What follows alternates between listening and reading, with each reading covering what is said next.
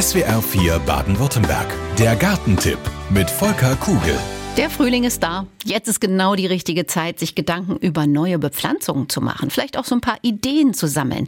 Für Garten, für Balkon und Terrasse. Und natürlich lohnt sich auch der Blick auf die Staude des Jahres 2022. Das ist diesmal ein Gras. Das Japan-Waldgras. Aber ist ein Gras wirklich spannend?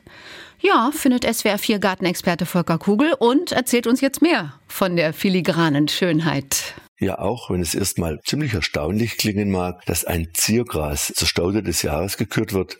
Das Japan-Waldgras oder das japanische Berggras ist eine wirkliche Bereicherung für den Garten, besonders für die schattigen oder halbschattigen Bereiche.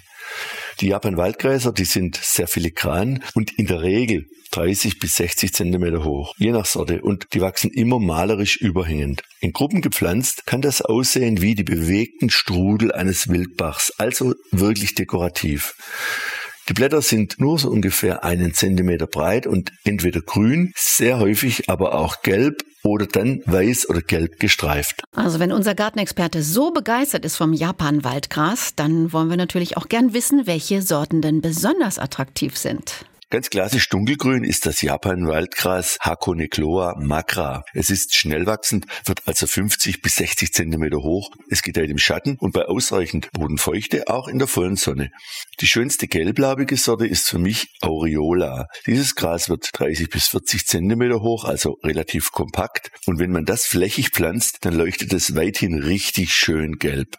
Sehr ansprechend und gestreift ist auch der echte Riese unter den Japan-Waldgräsern, nämlich die Sorte Albo lineata, die bis zu 80 Zentimeter hoch wird und, das muss man ganz klar beachten, natürlich im Beet entsprechend viel Platz braucht. Ab wann kann man Japan-Waldgräser pflanzen und vor allem wie viel Pflege brauchen die?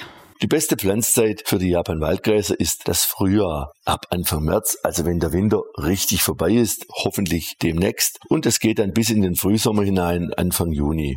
So wurzeln die Pflanzen optimal ein und es gibt kaum Ausfälle im ersten Winter vier bis fünf Pflanzen pro Quadratmeter reichen aus. Das heißt, der Abstand sollte durchaus 40 Zentimeter von Pflanze zu Pflanze betragen. Das wirkt am Anfang sehr luftig, aber glauben Sie mir, die Japan-Waldgräser schließen diese Lücken sehr schnell.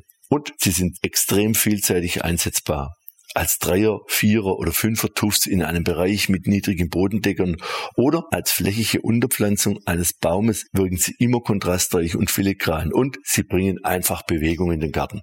Der Gartentipp mit Volker Kugel. Immer Donnerstagvormittag in SWR 4 Baden-Württemberg. Kennen Sie schon unsere anderen Podcasts? Jetzt abonnieren unter swr4.de-podcast. SWR 4 Baden-Württemberg. Da sind wir daheim.